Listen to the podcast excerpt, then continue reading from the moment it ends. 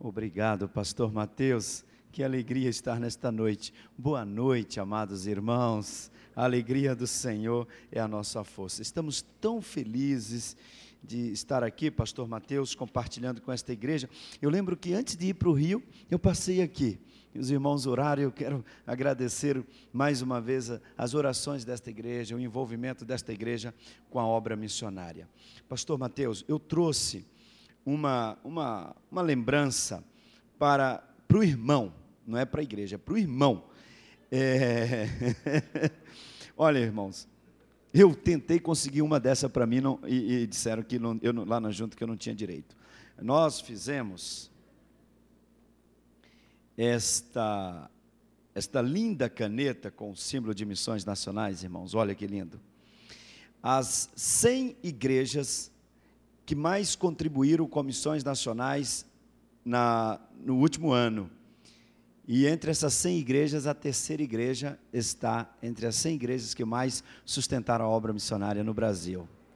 E aí, aí fizeram as canetas, aí eu pedi uma lá, falei, e a minha? Falou, não, pastor, aqui só para 100 igrejas e tal, você não tem direito. Mas não é para a igreja. Se alguém vier falar, ah, é da igreja, não. É para o pastor, para os pastores destas 100 igrejas. E o irmão é um deles. Deus o abençoe. Muito obrigado, pastor. Deus seja louvado por esse momento. E, e aí quero agradecer à igreja é, por este envolvimento com a obra missionária, irmãos. E, e parabenizar, sabe por quê? Porque eu tô, eu, a gente sabe que esta igreja está avançando, e época de compra de terreno e construção, mas não perdeu a visão missionária. Quero aproveitar para parabenizar a igreja pela, pela aquisição, por esta obra. Irmãos, Brasília é uma cidade estratégica, e nós precisamos crescer aqui. E a compra, o avanço da igreja em ampliar as suas tendas é um posicionamento missionário importante. E a, a, o que Missões Nacionais vê o avanço da terceira igreja como um posicionamento estratégico, missionário, porque esta é uma cidade que precisa de mais igrejas, igrejas fortes, igrejas grandes para proclamar o Evangelho e fazermos missões nesse Brasil todo. Quer dizer, parabéns a, a, a esta igreja duas vezes. Primeiro, por estar entre as 100 igrejas batistas no Brasil que mais tem chegado junto na obra, na obra missionária. E também parabéns por estar avançando, ampliando e construindo aí um novo templo. Eu espero conseguir vir aqui na, na grande festa de inauguração. Deve ter algum dia essa festa. Se eu puder, eu quero estar compartilhando com os irmãos nesta hora. A churrasqueira já tem. Amém. E eu trouxe aqui, irmãos, um, um um contrato de parceria.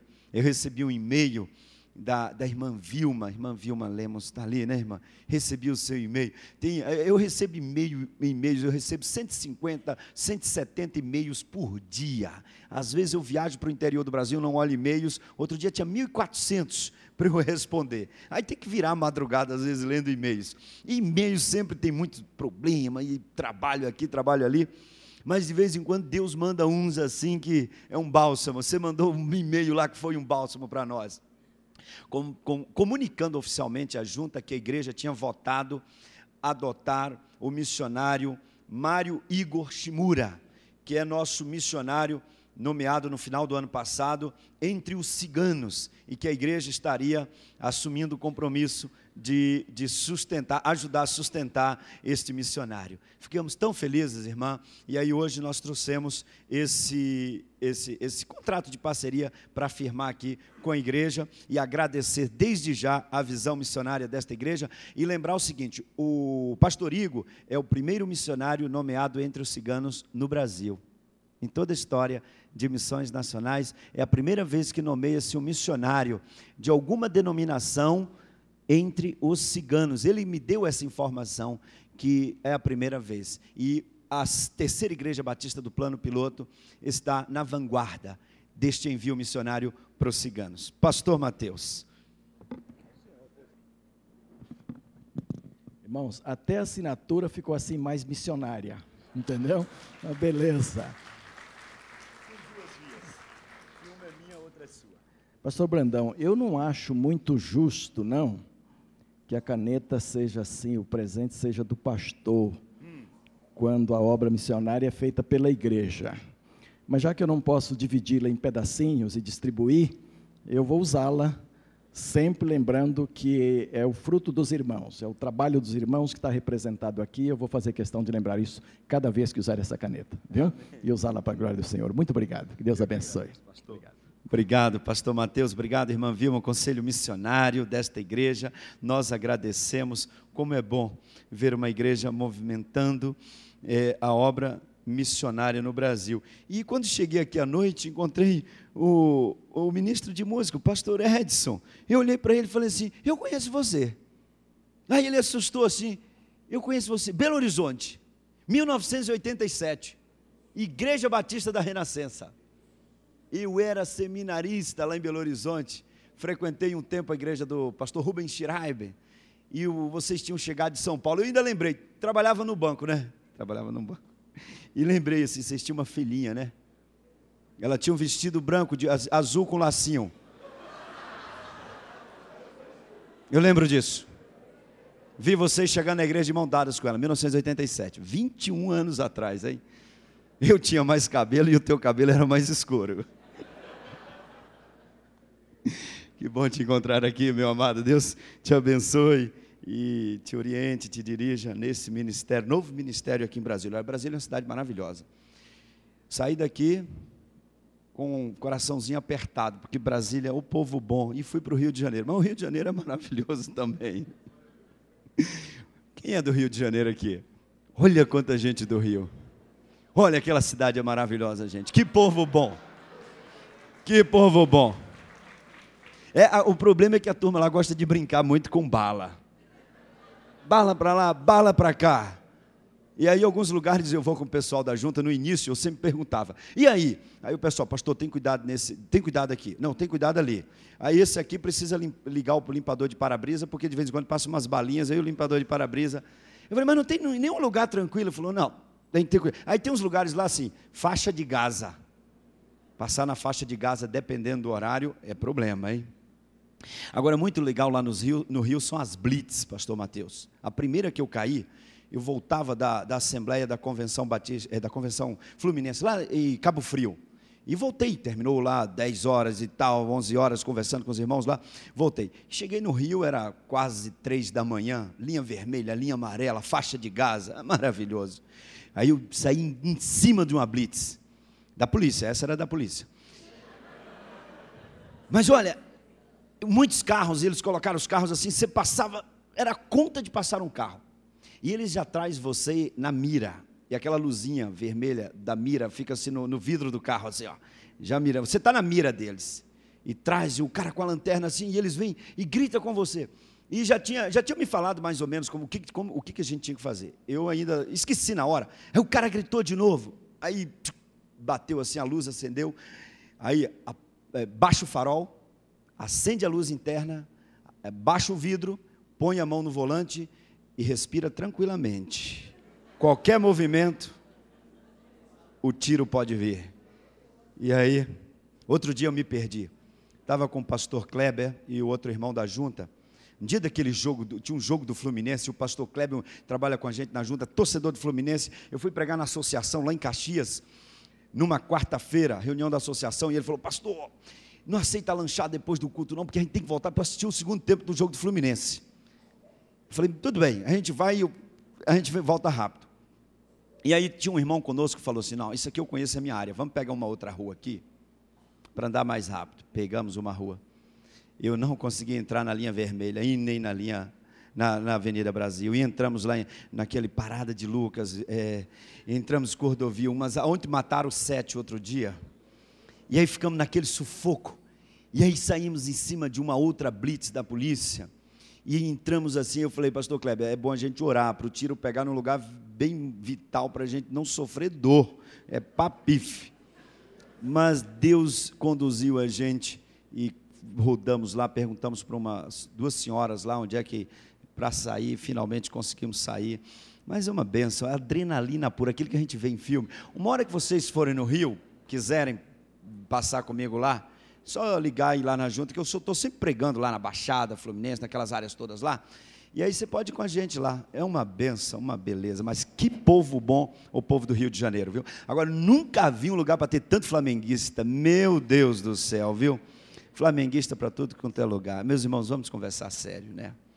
Conversa tá boa, mas nós temos coisa coisa séria para falar aqui. Como é bom estar com tantos cariocas aqui. A minha família está apaixonada. Eu pergunto, pastor Mateus, vocês querem voltar para Brasília? Não, ninguém quer apaixonaram pelo Rio de Janeiro. O pequeno já virou flamenguista.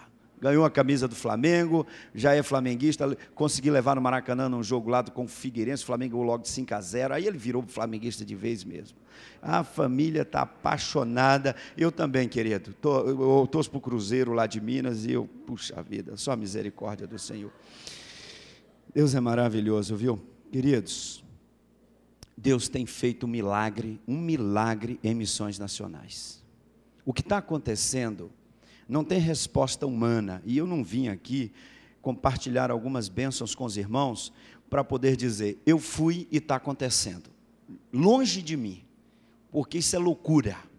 Porque o que Deus está fazendo, eu, eu, não fiz nada para algumas coisas acontecerem. É porque o Espírito de Deus quer, Ele é Senhor soberano, é Ele quem controla a obra missionária e Ele está fazendo. Nesse tempo, ele está levantando o povo batista para um grande avanço missionário na nossa nação.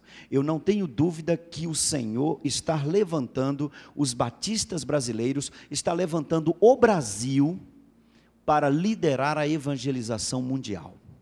Aquilo que nós vimos ao longo da história, o, a nação americana conduzindo o envio de missionários, principalmente para fora do país, e antes a Inglaterra, e eu acho que o bastão vem sendo transferido e agora chegou para o Brasil.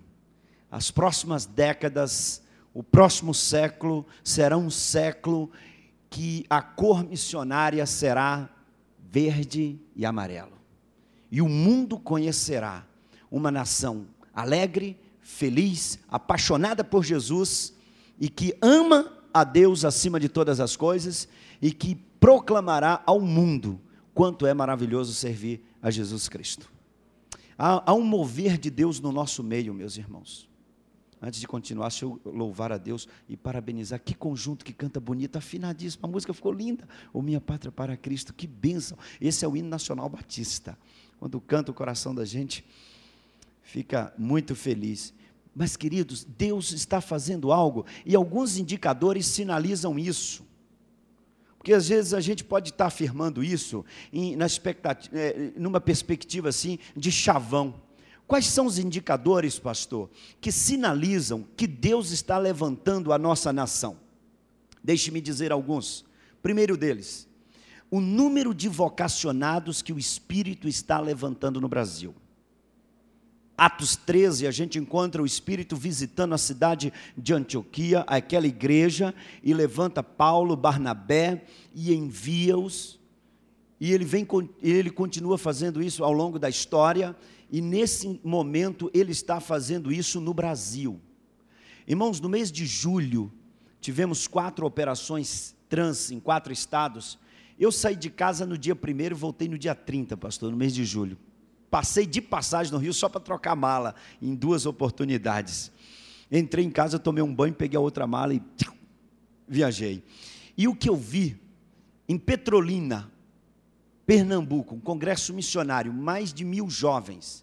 Nós tivemos mais de 70 jovens, 74 jovens naquele congresso entregaram as suas vidas para missões, lá no sertão de Pernambuco. São Paulo, durante o culto da vitória lá em São José do Rio Preto, mais de 170 jovens, foram 178, se não me falha a memória, jovens que foram à frente no apelo missionário, jovens, jovens que trabalharam naquela, naquele evento. Porto Alegre, a mesma coisa, durante a trans. Bahia, a mesma coisa. Rio Grande do Norte, o culto da vitória no Rio Grande do Norte terminou 11 horas da noite e umas bandas lá, Banda Lumiar, Banda Candeeiro Santo, que negócio. Sanfona, pandeiro, aquele negócio lá tocando triângulo, meu Deus do céu. Que bênção o culto lá Na, a gente viaja pelo Brasil e vê tanta manifestação da, do estilo, da cultura do povo tocando. Agora eu estive, a semana, final de semana eu estava em João Pessoa, no Congresso Missionário, e a banda Lumiar tocando lá, com um ritmo bem, bem nordestino. Que delícia louvar ao Senhor com esses ritmos todos. Mas há um mover de Deus, tanto que eu criei na junta o núcleo de vocacionados.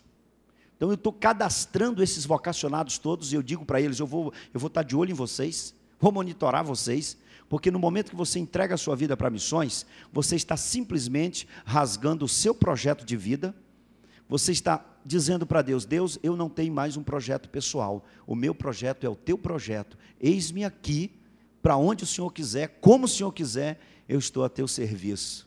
E ali é uma consagração. Eu tenho dito isso para eles, oriento para lerem alguns livros, Inclusive, um eu forneço, que é o Apóstolo da Amazônia, do Eurico Nelson, que não existe para comprar, mas eu tenho lá na junta, posso dar em CD. E outros que eu oriento que eles leiam. Mas Deus está levantando vocacionados no país. E eu acho que talvez Deus tenha gente aqui nesta noite. Deus já vem falando com você.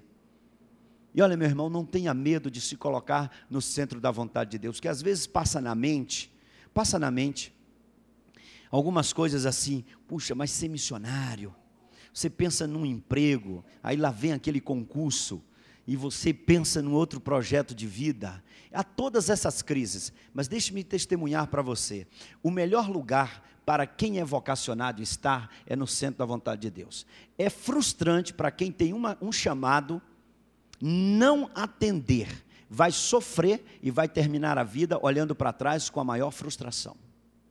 O melhor lugar para se estar é onde Deus quer. Paulo experimentou isso quando ele estava em Troade, na Ásia, e o Espírito o chamou para Macedônia, na Europa. E eles vão em obediência. Primeira cidade, Filipos. Qual é a recepção? Uma surra, são presos, apanham, estão no fundo de uma prisão, meia-noite, e os camaradas estão cantando, orando e louvando a Deus. Loucos. Mas não é loucura, irmãos. É a, é a plenitude, a certeza de que estão no centro da vontade de Deus. Não há surra, não há prisão, não há problema, não há aflição que possa atingir a alegria e o contentamento daquele que está vivendo no centro da vontade de Deus. Isso é maravilhoso. Hum, você não imagina o que eu passei eu larguei tudo que eu tinha construído na minha vida, irmãos, o ano passado, para ir para o Rio de Janeiro para missões nacionais. Tudo que construí. Com 39 anos de idade, achei que minha vida estava resolvida, três filhos, morando em Brasília, sonhando com minha vida aqui. Aí Deus foi, tirou a igreja, tirou o emprego que eu fiz com um concurso, 19 anos de Caixa Federal, e puxou, puxou meu tapete. E eu fui e ainda perdi 53% da minha renda. Que bênção! E fui morar no Rio de Janeiro, que aí foi outra bênção de Deus. Agora, pergunta para mim se nós estamos felizes no Rio. Se a minha família está feliz. Outro dia eu fiz uma reunião, quando completamos um ano de Rio, fiz uma reunião com a família numa segunda-feira à noite. Lá em casa eu ainda reúno a família para a gente orar, ler a Bíblia, conversar e tal. E aí a gente reunindo, aí a minha filha disse assim: pai, a nossa família nunca foi tão feliz como está aqui no Rio de Janeiro. Nunca foi. Nunca foi. Nós, nós, nós, às vezes eu ia com a família, nós tínhamos, íamos, comíamos em restaurantes caros aqui em Brasília. Deus nos permitia isso. Hoje eu não posso fazer mais isso. Mas outro dia a gente estava comendo uma pizza no Pão de Açúcar. Lá supermercado no Rio tem pizzarias dentro. E tem uma no Pão de Açúcar que é uma beleza. E a gente, a gente come em pé a pizza, é um lugar muito legal lá. E a gente estava comendo uma pizza lá, mas como foi legal, e a família tão feliz ali. Gente, estar no centro da vontade de Deus é maravilhoso. Agora é frustrante não estar no centro da vontade do Senhor. Eu estou falando aqui para os vocacionados. Você que já foi vocacionado, já veio à frente, foi chamado, querido, querida, não, não recua, porque Deus te quer na linha de frente. Outro dia eu estava em algum lugar que não me lembro mais, e uma senhora me procurou depois do culto chorando e falou: Pastor, eu era vocacionada, fui para o seminário, estudei, terminei o curso, estava pronta para ir para o campo. Os papéis já tinham sido encaminhados na junta, mas aí apareceu um namorado. E eu casei. E ele disse para mim: Casamos se você não for para missões. E eu dei ouvidos.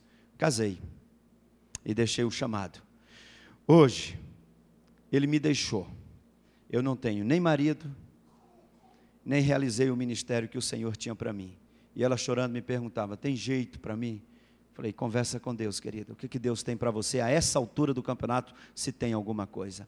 Apóstolo Paulo, ele traduz isso muito bem, quando ele diz lá em Atos 20: Eu não tenho a minha vida como preciosa, a minha vida já não é mais preciosa, prioritária.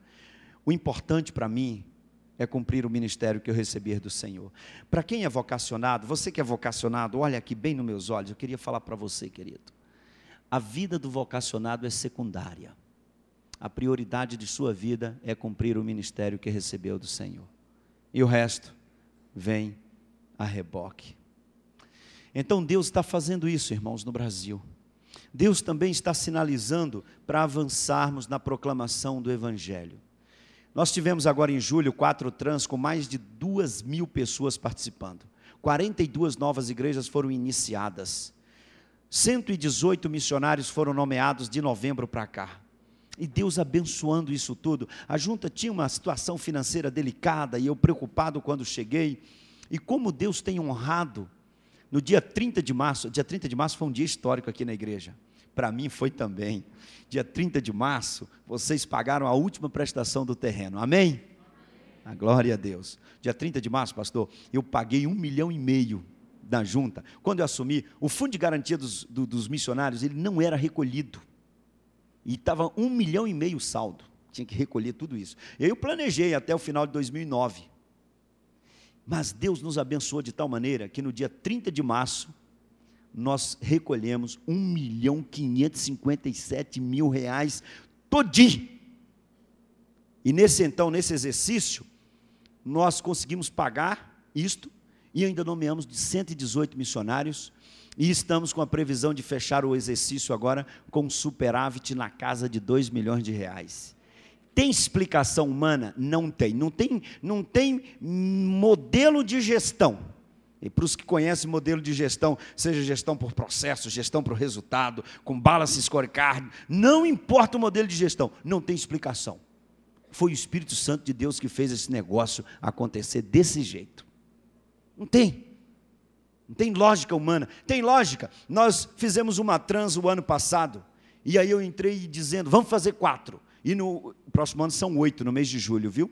Você precisa ir. Em oito estados nós vamos estar trabalhando, cinco mil voluntários esperamos.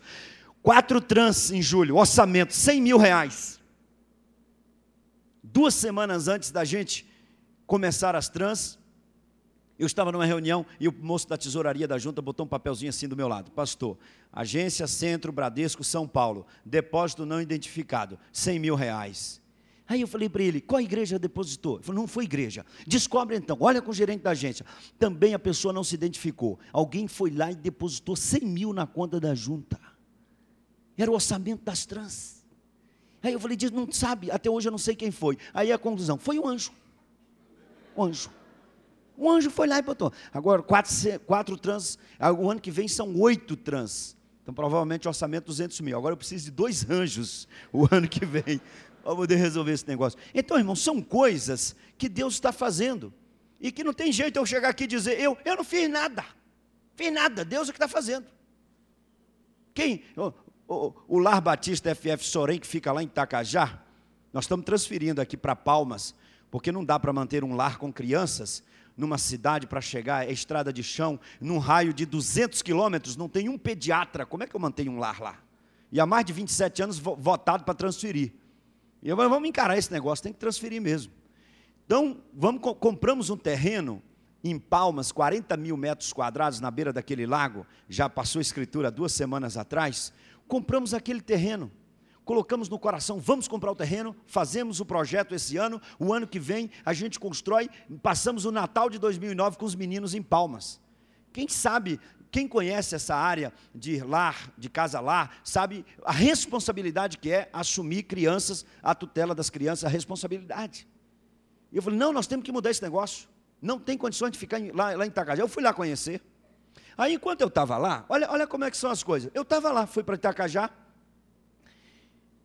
e cheguei lá madrugada e tal. Um empresário ligou lá na junta para trocar o endereço dele no PAN, lá de São Paulo. E ele perguntou: Vocês estão investindo alguma coisa por agora no lar? Aí o irmão que atendeu contou para ele a história de que nós estávamos trabalhando para transferir o lar.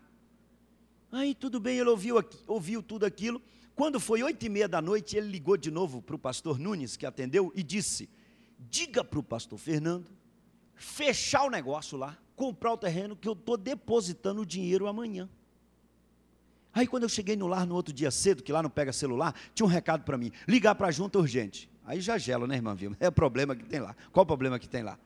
Aí o pastor Nunes começou a me contar. Eu estava na sala lá no gabinete do diretor do lar, aí eu me ajoelhei, irmãos, comecei a chorar, né? Essa hora o Espírito de Deus, eu comecei a chorar e me ajoelhei, fiquei ouvindo ele me contando a história que o dinheiro já estava depositado na conta que eu podia comprar o terreno lá em Palmas. E o terreno já foi comprado, já escrituramos, está tudo bonitinho. Agora é, é parte topográfica, projeto e vamos trabalhar para trazer as crianças para uma condição melhor. Eu não fiz nada. Deus é quem fez.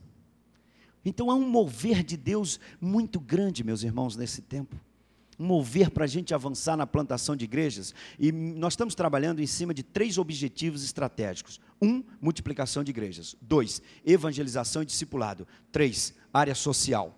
Canalizamos todos os nossos objetivos em cima desses três macros objetivos. E estamos caminhando, avançando para proclamar o nome do Senhor Jesus. Então Deus tem feito milagres assim.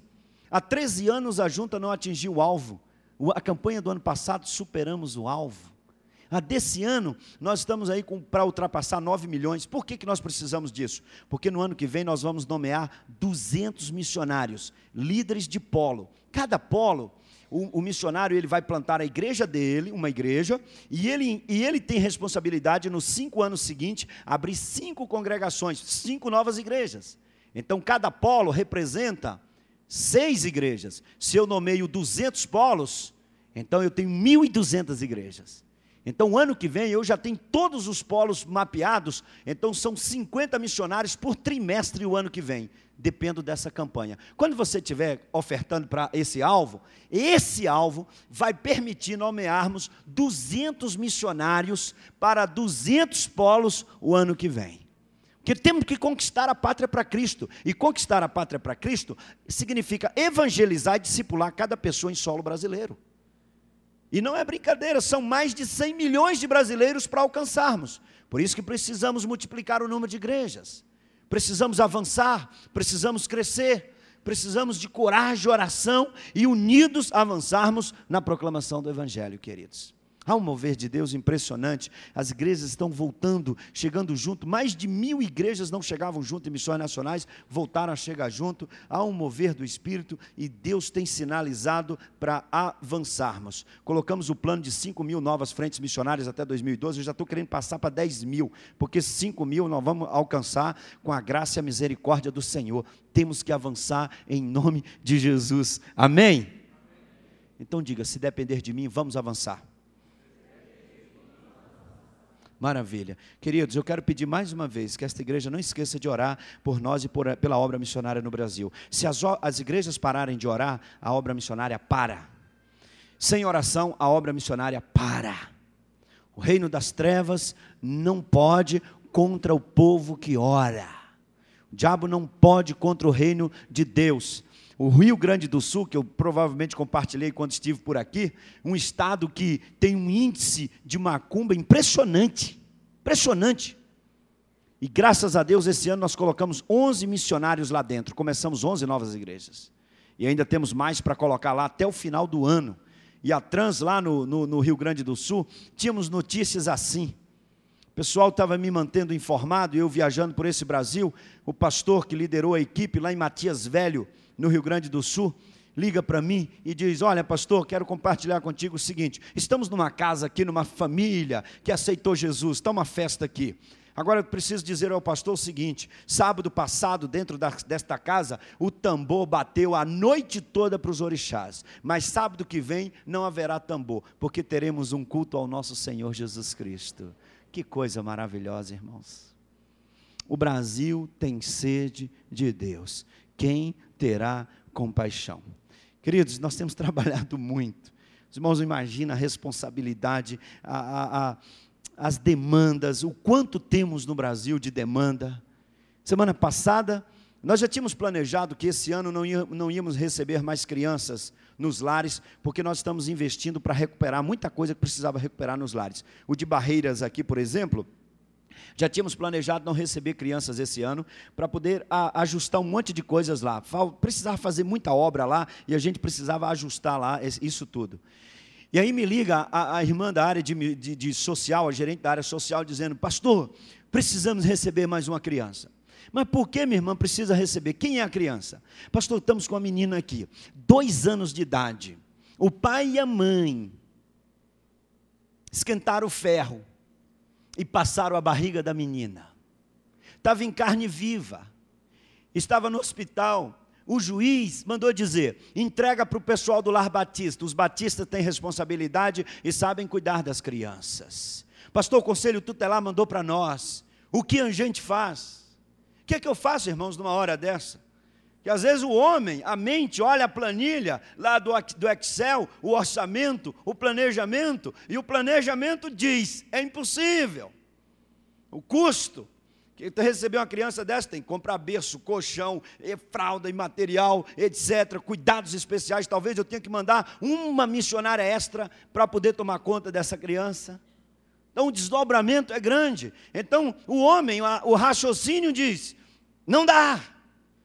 Mas o coração de compaixão diz: não pode, vai jogar no lixo, vai deixar na rua, vai deixar abandonada.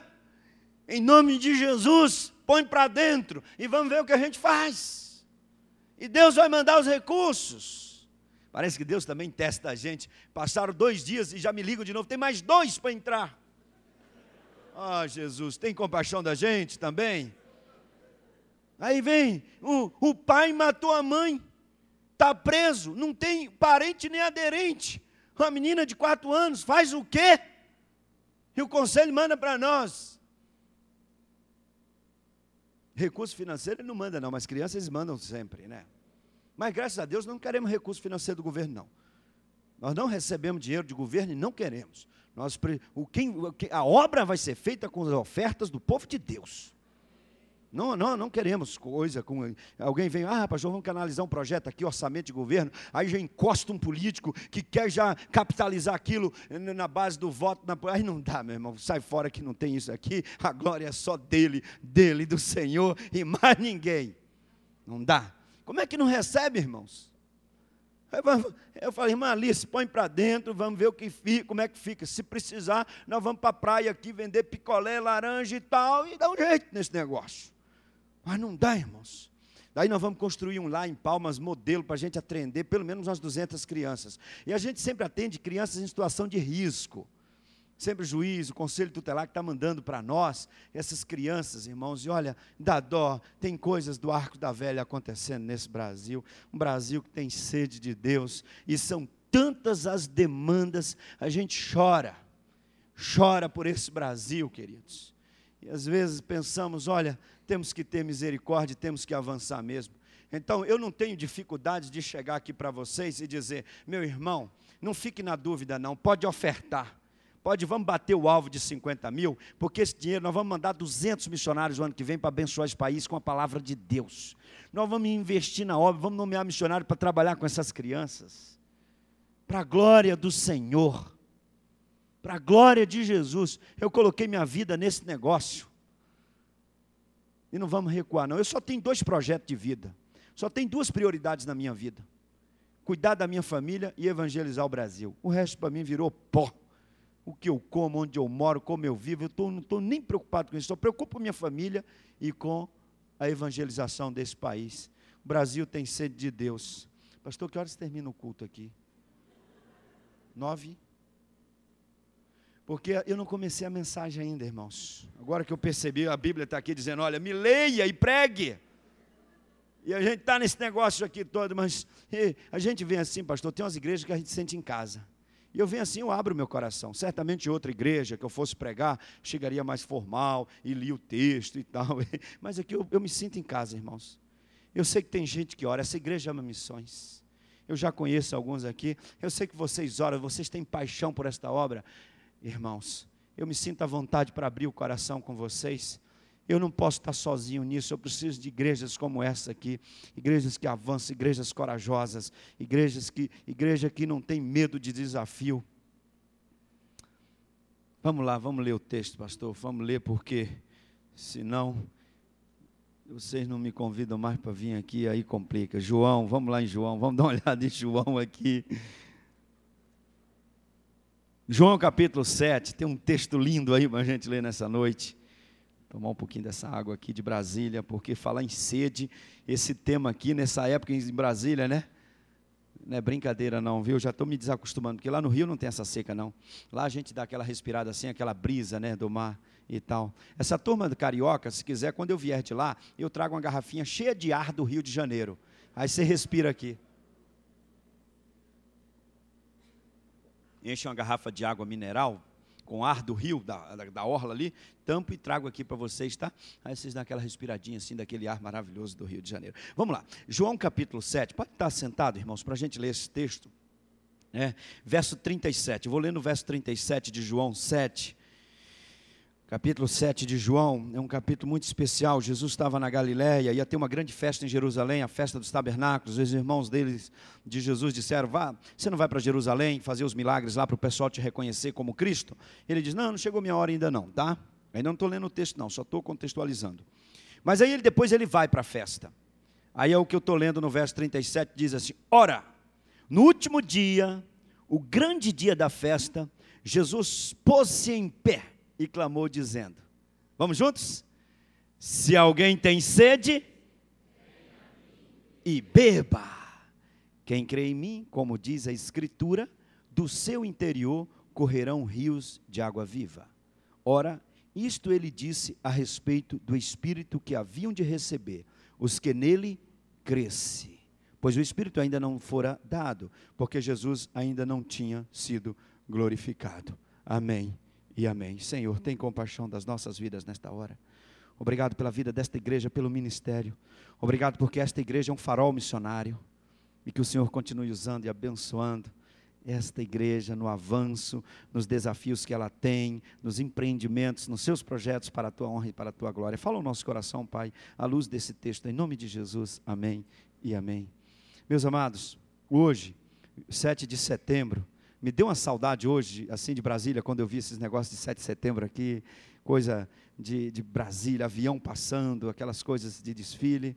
Dá uma saudade de Brasília. Parece que a gente, quando tem Brasília, a gente é mais brasileiro. Dá uma sensação assim, não sei se vocês que moram aqui têm essa mas me deu uma sensação hoje de mais brasileiro estando em Brasília. 7 de setembro, em 1900, 1822. Alguém aqui é de 1822? Não. Graças a Jesus. Amém. 1822, irmãos. 322 anos depois que esse país aqui, que essa terra aqui tinha sido encontrada pelo reino lá de Portugal, no dia 7 de setembro de 1822, nós é, ficamos livres do reino de Portugal. Em 7 de setembro daquele ano de 1822, o Brasil se tornou uma nação independente, ainda que governada pela monarquia. O nosso primeiro governo foi monárquico e ficamos livres passamos a ser uma nação com hino, com, com governo, com decisões eh, próprias e não estávamos mais subordinados ao governo de, do Reino de Portugal. Passamos a estar livres como nação. Depois veio a monarquia, passou, veio a república e nós somos aí um país eh, republicano e estamos caminhando como nação, uma nação independente, uma nação que nos orgulhamos quando cantamos o nosso hino orgulhamos da nossa bandeira, das nossas cores. Somos uma nação, meus irmãos. E isso é maravilhoso. Esse país é uma bênção de Deus, apesar de alguns políticos que aparecem de vez em quando para dirigir essa nação. Mas Deus tem sido misericordioso, tem abençoado muito esse país. E ali, queridos, o Brasil se tornava independente. Entretanto, entretanto, nós ficamos livres do reino de Portugal. Mas há milhões de brasileiros que ainda não ficaram livres do reino das trevas. Há milhões de brasileiros que não podem experimentar o que é liberdade espiritual como nós, nós experimentamos. Porque conhecemos a verdade, quando conhecemos a verdade, a verdade nos libertou. Agora, onde começou esse cativeiro? Onde começou? Onde nós perdemos a liberdade como raça humana, como, como espécie humana? Lá no início. Lá em Gênesis 3, o texto registra que o diabo se dirigiu a nós, a espécie humana, e questionou-nos a respeito do que Deus dissera. E ele se dirige a nós dizendo: Olha, não é bem assim, Deus não falou toda a verdade com vocês. Porque se vocês fizeram, fizerem do jeito que eu estou falando, vai ser bem melhor para vocês. Deus não quer o melhor para vocês, Deus mentiu para vocês. Ele não contou tudo. Não creiam no que ele falou, creiam no que eu estou falando e façam como eu estou fazendo, falando. E ali, meus irmãos, o ser humano, exercendo a sua liberdade, a sua capacidade de decidir, de escolher, optou por confiar na palavra do reino das trevas. E ali, a incredulidade foi o primeiro pecado. A nossa espécie, num, num, relance na sua história, ela não confiou na palavra do seu Criador, do Deus eterno. E confiou na palavra do reino das trevas, e ali, por confiarmos naquela palavra, praticamos um ato que não tinha sido previsto e desejado pelo Senhor, nós o desobedecemos, porque a incredulidade leva à desobediência. E naquele exato momento, nós fomos contaminados pelo vírus do pecado. O vírus do pecado entrou na nossa espécie e nunca mais alguém conseguiu nascer neste planeta sem estar contaminado pelo vírus do pecado. Criança nasce sem pecado, mas logo, logo o vírus se manifesta. É impressionante. Não precisa matricular ninguém para aprender a pecar. Já já o vírus vai se manifestar.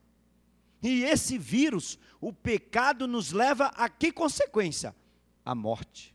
A Bíblia diz que todos pecaram. Não há uma pessoa que não está contaminada com o pecado. Todos pecaram e o salário do pecado, a consequência do pecado é a morte. Ali, meus irmãos, nós perdemos a comunhão com o Senhor. Ali nós perdemos a aliança com, com Deus e foi estabelecida uma aliança com o reino das trevas. Só há possibilidade de duas alianças neste no contexto da raça humana, ou aliança com Deus ou aliança com o reino das trevas. Não há neutralidade.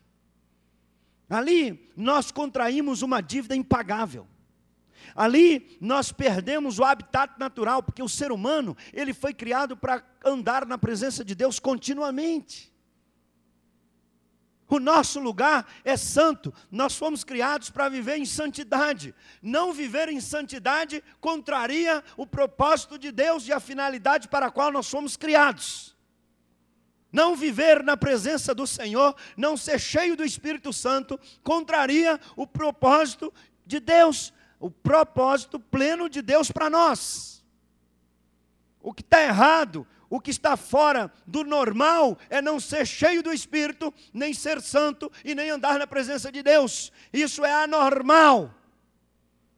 A grande maioria da humanidade vive de forma anormal porque o normal, o propósito, a plenitude que Deus queria para nós é que vivêssemos na Sua presença, desfrutássemos da comunhão, da intimidade com Ele e vivêssemos em santidade, porque Ele nos criou a Sua imagem e semelhança, e assim Ele queria que vivêssemos. Viver fora da presença de Deus é como um peixe fora d'água, ele se debate, e pula para lá, pula para cá. A humanidade vive assim, se debatendo, porque ela está fora do propósito de Deus, ela está fora do padrão do Senhor. A finalidade original. Ali nós, nós perdemos, irmãos. Ali foi a nossa tragédia. Ali nós ficamos cativos. Ali perdemos a liberdade. Ali nos tornamos escravos. Ali morremos espiritualmente. Ali foi a nossa derrocada. Abrimos uma ferida. Mas aí, Gênesis 3, há um contraponto. Porque Deus não desistiu de nós. Se eu tenho Gênesis 3, eu tenho João 3. E nós precisamos entender que Deus, Deus foi acusado de mentiroso pelo diabo, de que ele não nos amava e não queria o melhor para nós lá no início. E Deus não responde, ele passa todo o Velho Testamento, ele sinaliza que vai responder. E os vários textos proféticos no Velho Testamento sinalizam que haverá uma resposta do céu e que ele não nos abandonou. E a resposta vem lá em João 3,16 diz: Deus nos amou de tal maneira que deu seu Filho unigênito para todo aquele que nele crê não pereça, mas tenha vida eterna. Se em Gênesis, Gênesis 3, nós perdemos a aliança, em João 3, em Cristo recuperamos a aliança. Se em Gênesis 3 adquirimos uma dívida impagável, em João 3, Jesus paga a dívida no nosso lugar e crava na cruz todo escrito de dívida que era contra nós. Se em Gênesis 3 fomos contaminados com o pecado, em João 3, o sangue de Jesus nos purifica de todo pecado. Se em Gênesis 3 nós fomos cativos, perdemos a liberdade, Jesus Cristo, em João 3, nos rompe toda a barreira, todas as correntes e nos liberta e nos torna mais do que vencedores, porque Ele venceu a morte, venceu as trevas, venceu o pecado e nos deu a vitória sobre esses três inimigos invencíveis e nos libertou. Isso é maravilhoso. E Ele nos liberta e vai mais e coloca o seu Espírito em nós e diz que ninguém vai nos arrebatar das suas mãos. Escreve o nosso nome no livro da vida, só Ele tem acesso ao livro da vida. E diz que volta para nos buscar, e que nós somos ovelhas dele, e que nós temos o selo do Espírito, e que nós somos a herança de Deus e que Ele volta na terra para nos buscar. Que bênção, irmãos. Ser, servir a Jesus é maravilhoso. Agora, agora irmãos, a gente tem, tem que entender isso, porque a gente entender missões entender onde é que nós perdemos a liberdade, onde é que nós nos tornamos sedentos. Onde começou tudo isso? Qual é o estado o diagnóstico da humanidade? E o que é que Deus quer? O que, é que Deus pensa disso tudo? Ele nos ama, Deus nos ama, Deus não quer isso. Deus não quer que as pessoas se percam, ninguém se perca, mas que todos sejam salvos, que venham ao conhecimento da verdade. E esse texto que nós falamos, Jesus chegou em Jerusalém, olha para todos naquela festa dos tabernáculos, e eles comemoravam a travessia do deserto, ficavam em barracas, e tinha um ritual de água, e era todo aquele momento de se lembrar as, os tempos de sede, de lutas, lá no, na, na, travessia do deserto. E aí Jesus, no último dia, no grande dia da festa, ele clama, ele grita: Se alguém tem sede, vem a mim e beba.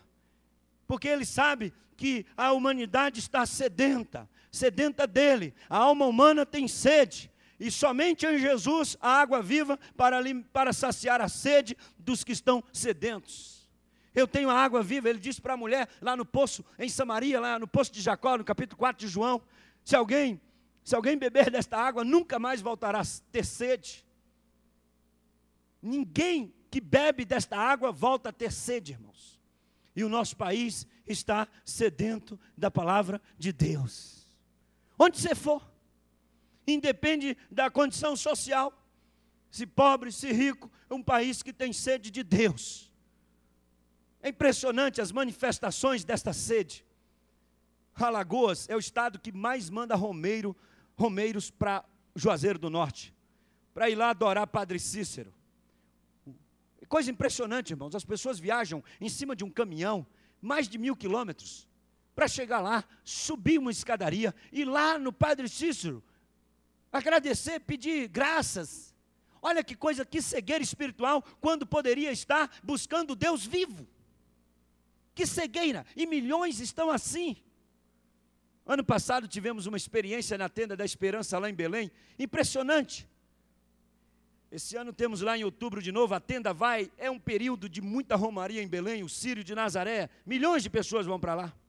Colocamos duas barracas na entrada da cidade de apoio ao Romeiro copinhos de água mineral, laranjas, porque os romeiros vêm de longe, caminham 20, 30, 40, 60 quilômetros, e cansados, aí olha lá, barraca de apoio romeiro, na entrada da cidade. Aí eles param na barraca, a gente dá água mineral, laranja, eles sentam lá e também damos a outra água.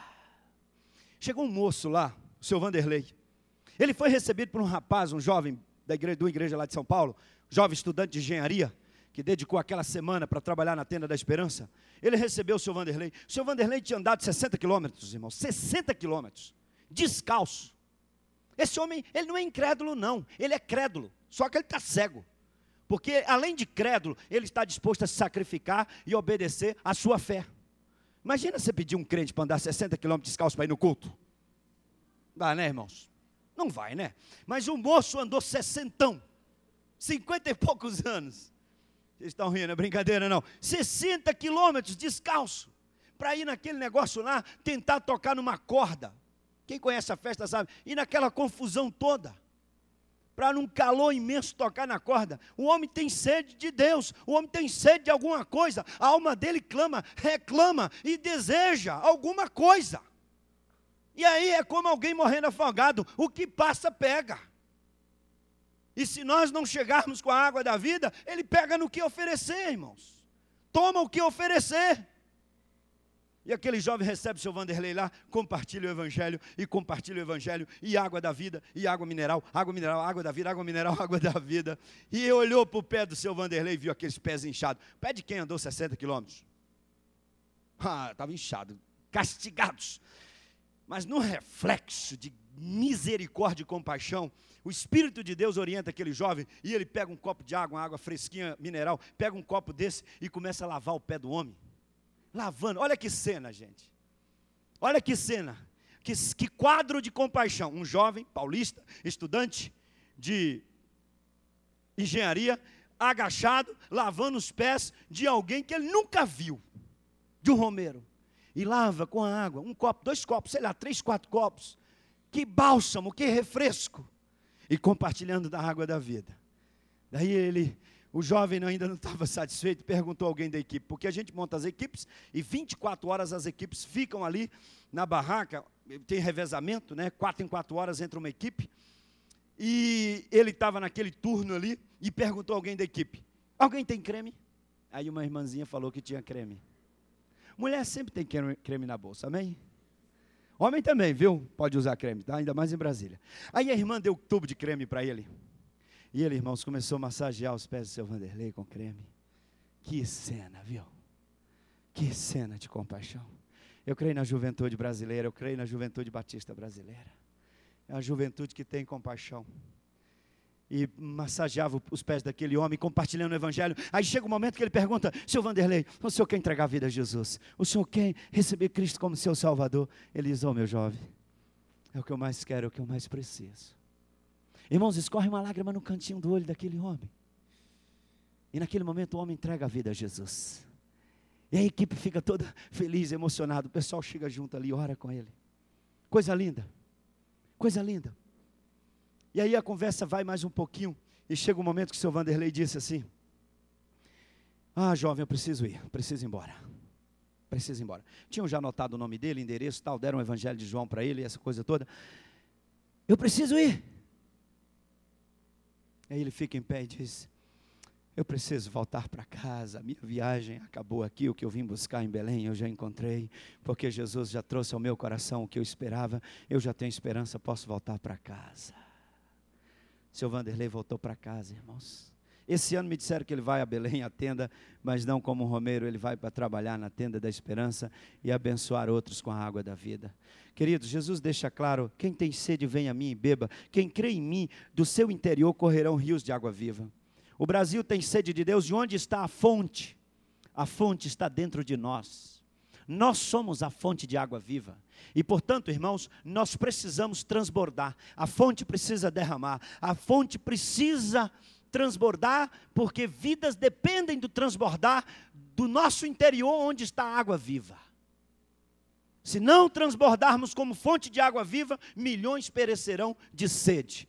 O Brasil tem sede de Deus. Quem terá compaixão? Quem tem a fonte de água viva dentro de si. E ela vai fluir para abençoar muitas vidas. A responsabilidade está conosco. Outro aspecto. Quem terá compaixão? Irmãos, para ter compaixão, precisa ter o coração de Jesus. Jesus, quando contemplava a multidão, a Bíblia diz que ele era movido de íntima compaixão. O coração humano, ele não é compassivo. A nossa tendência não é de compaixão. E às vezes, irmãos, nós confundimos compaixão com emoção. Colocamos um hino de missões, cantamos, um missionário dá um testemunho, os olhos enchem de lágrimas, e ali nós assumimos um ou outro compromisso, mais ou menos assim. Mas, queridos, compaixão é muito mais. Compaixão é ter o coração de Jesus. para enxergar os que estão caídos à beira do caminho sedentos e não se conformar porque milhões estão morrendo indo para o inferno sem a salvação. Compaixão é enxergar como Jesus enxerga. A nossa oração nesta campanha de missões nacionais é que os batistas brasileiros tenham o coração de Jesus, para que tenham compaixão, e que esse mover não seja apenas um fato, apenas para levantar oferta, é muito mais do que isso. Corresponder com a sede espiritual do povo brasileiro é muito mais do que dar oferta, é se envolver, é colocar a sua vida, é orar, é buscar o Senhor, é compartilhar com os que estão ao seu redor da água da vida. A sua fonte tem que transbordar no serviço, na escola, na rua, na vizinhança. Onde você estiver, é missões, nós precisamos transbordar no padrão de Atos 1:8. Porque ele nos deu o poder para transbordar em todos os lugares até os confins da terra.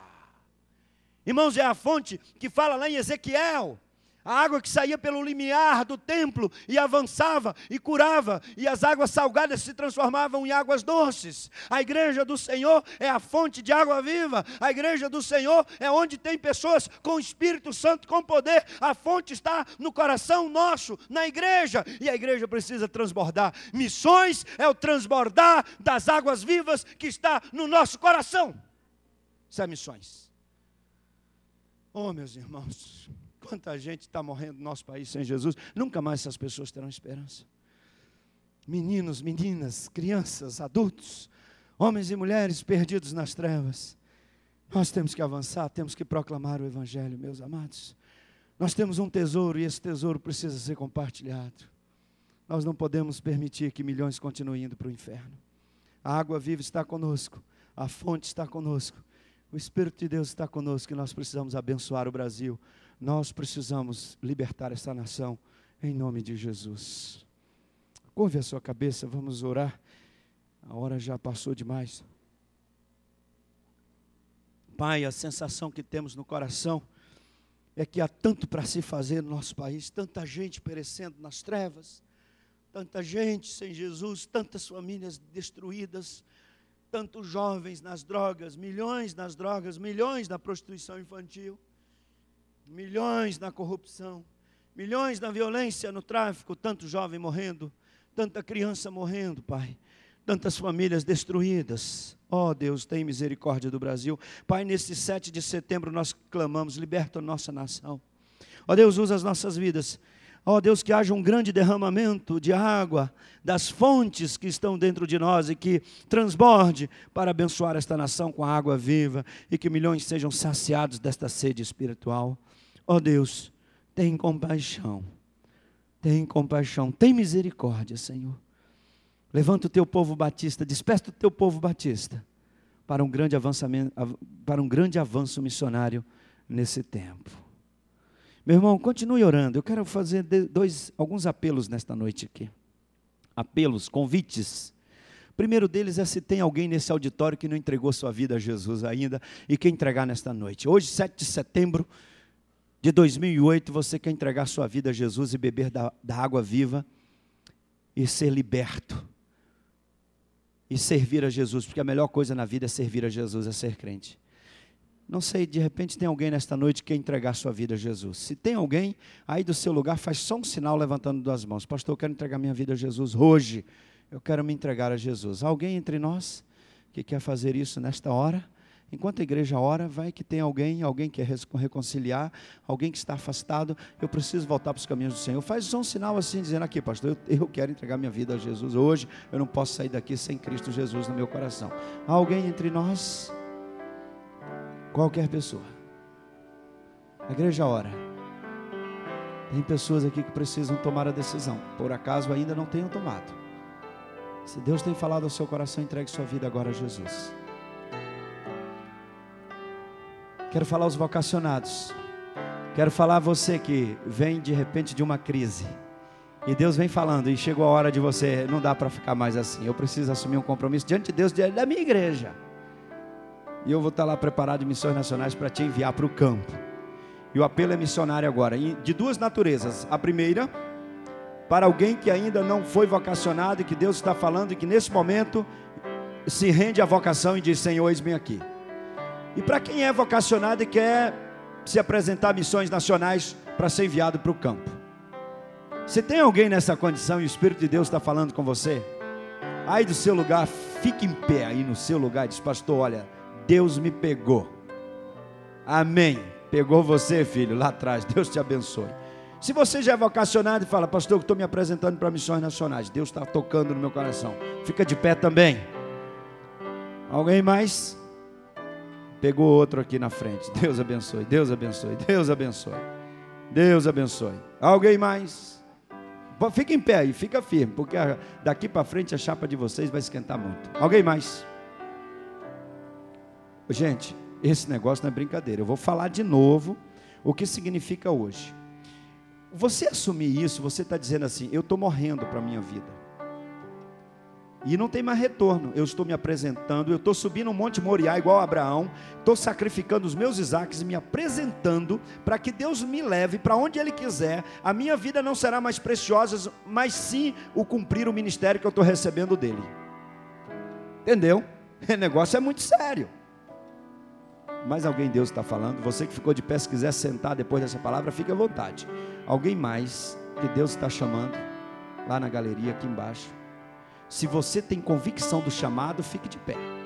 Fique firme. Se Deus te chamou, olha, eu vou colocar minha vida a serviço do Senhor.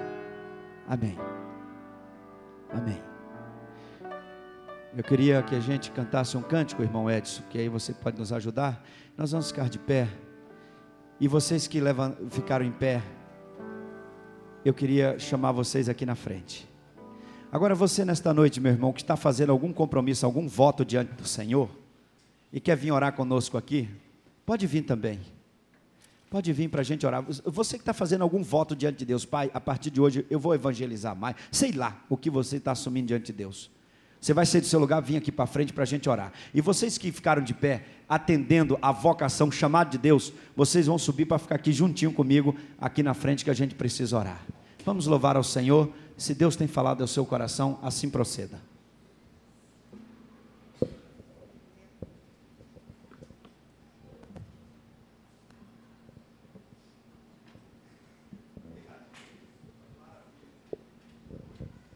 Vamos cantar o hino de missões mais uma vez e fazendo dele mais uma vez a nossa oração nessa hora.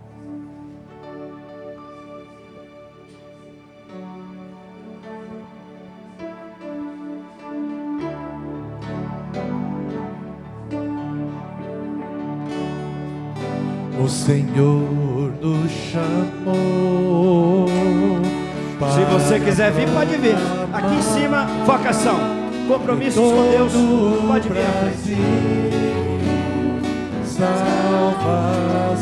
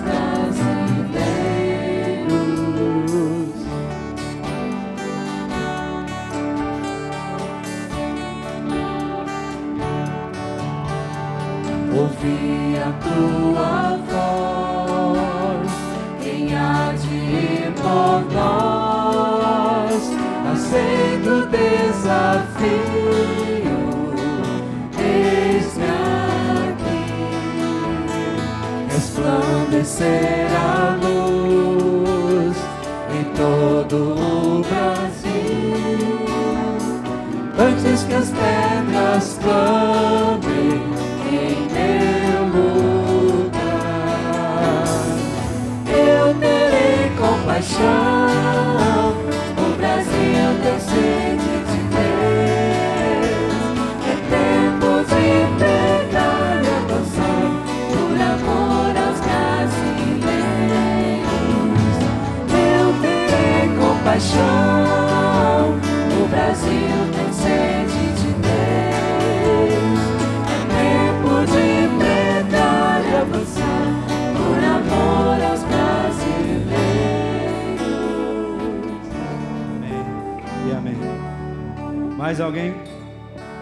Mais alguém?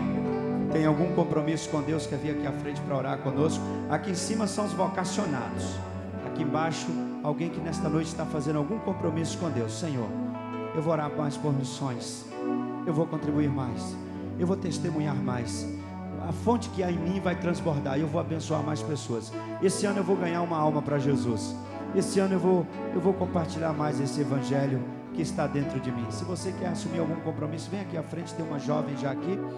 Eu queria falar com vocês o seguinte: preciso falar algumas coisas com vocês, para vocês não virem aqui enganados, não. Vocês estão subindo o Monte Moriá hoje, e estão sacrificando os Isaques de vocês.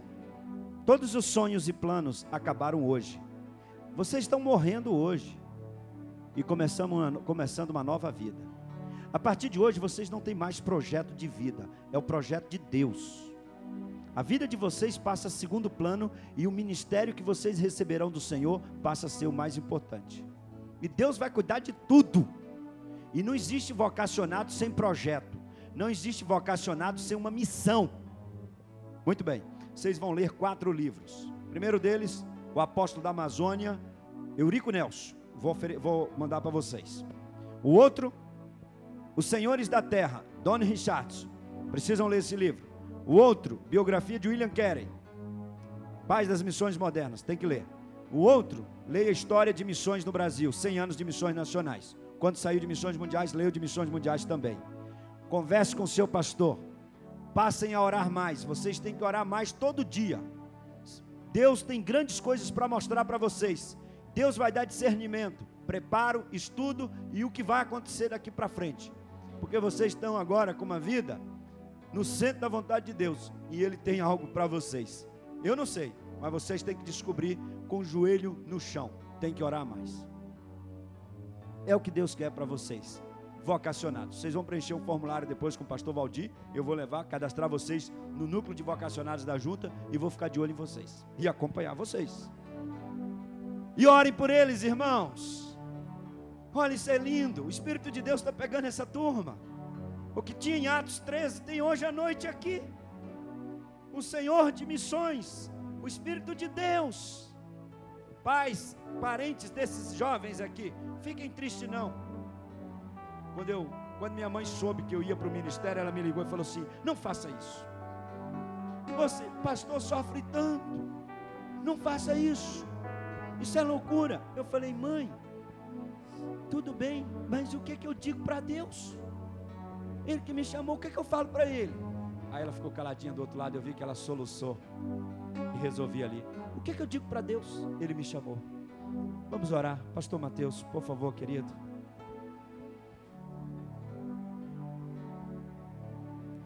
Estenda suas mãos. Estenda suas mãos para cá, irmãos. Vamos abençoar esses irmãos aqui. Amado Deus e nosso querido Pai, eu estou lembrando de como iniciei minhas palavras hoje aqui, dizendo que o Senhor não mudou os teus planos e que o Senhor continua chamando homens e mulheres, moços e moças, adolescentes e crianças para o serviço específico da tua obra, Deus.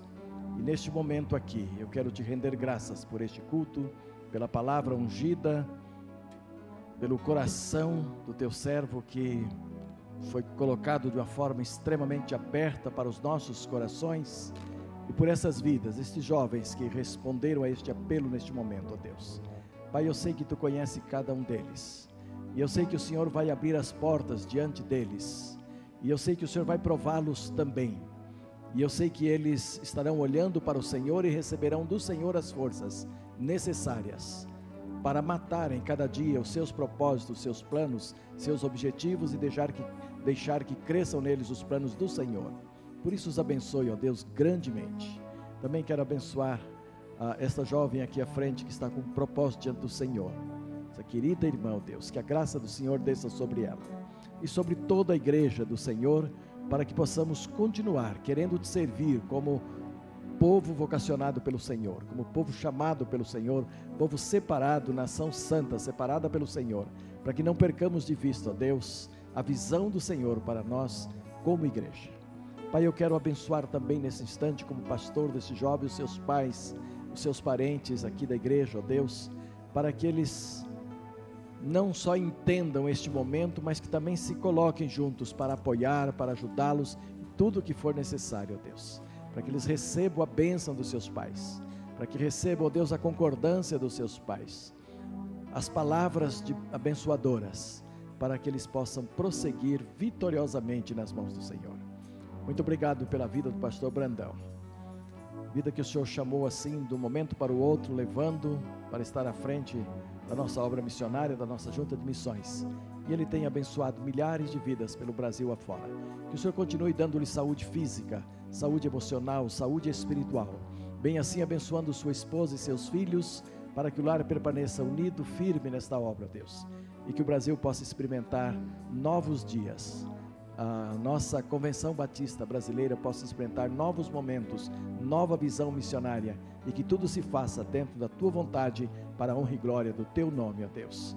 E assim abençoamos também a igreja do Senhor neste momento, para que saiamos daqui na tua paz, no teu amor e na tua alegria. E assim oramos em nome de Jesus. Amém e amém, Senhor.